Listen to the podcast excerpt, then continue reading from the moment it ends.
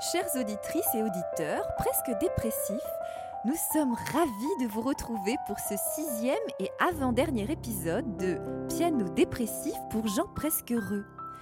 Vous qui nous écoutez depuis le premier épisode de cette conférence musicalisée à usage thérapeutique, nous vous espérons quand même de moins en moins dépressifs. Si ce n'est pas le cas, rassurez-vous, puisque le bout du tunnel est là. Oui, enfin, c'est davantage le là qui est le bout du tunnel plutôt que le bout du tunnel qui est là. Euh, je m'explique. Nous allons aujourd'hui évoquer le là.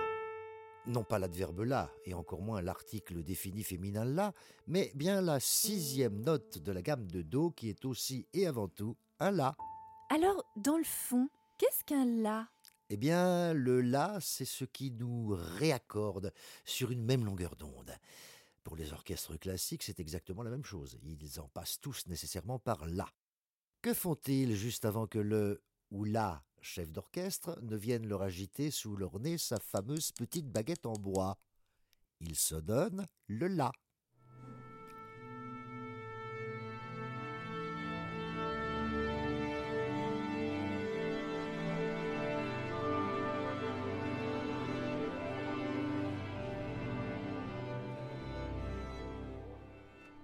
D'ailleurs, pour aller par là, dans la notation musicale internationale, le La, comme chacun le sait, se chiffre par un A.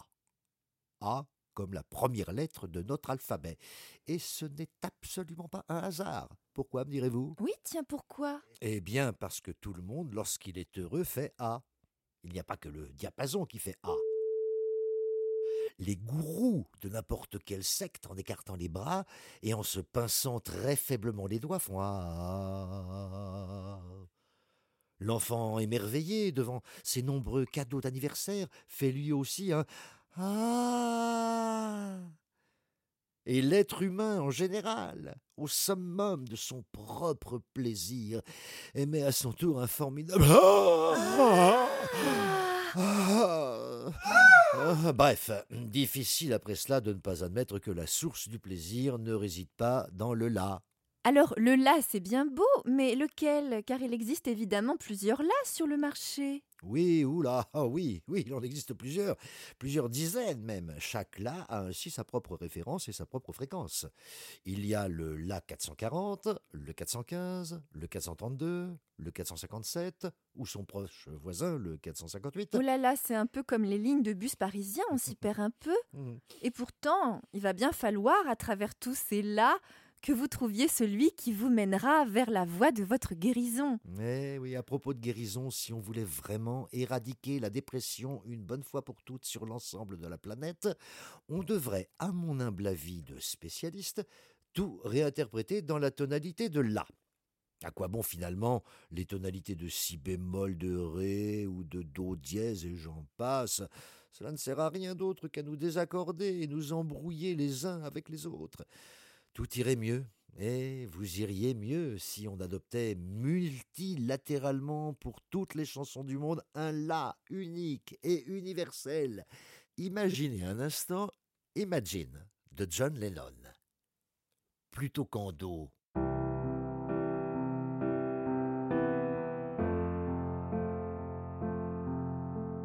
On le refait en La.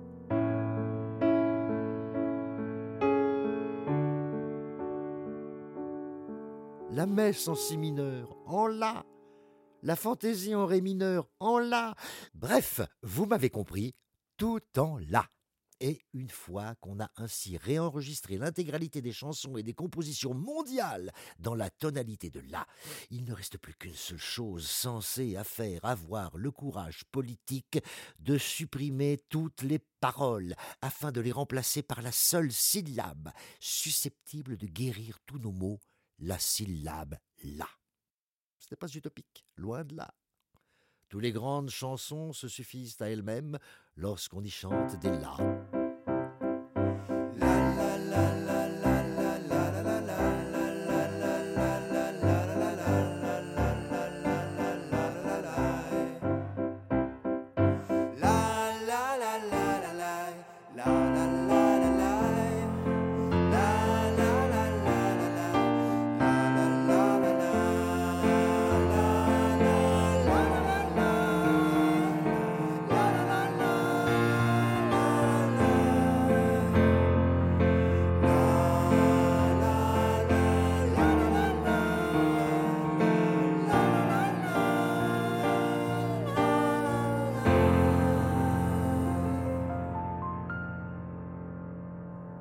C'était le sixième et avant-dernier épisode de Piano dépressif pour gens presque heureux, une conférence musicalisée à usage thérapeutique, écrite par Thierry Barbeau, mise en musique par Jean Raffin et lue par Cécile Baudou et Jean-Marie Lecoq. Demain, attention, dernière partie qui a pour titre Et si tout simplement on guérissait avec des si?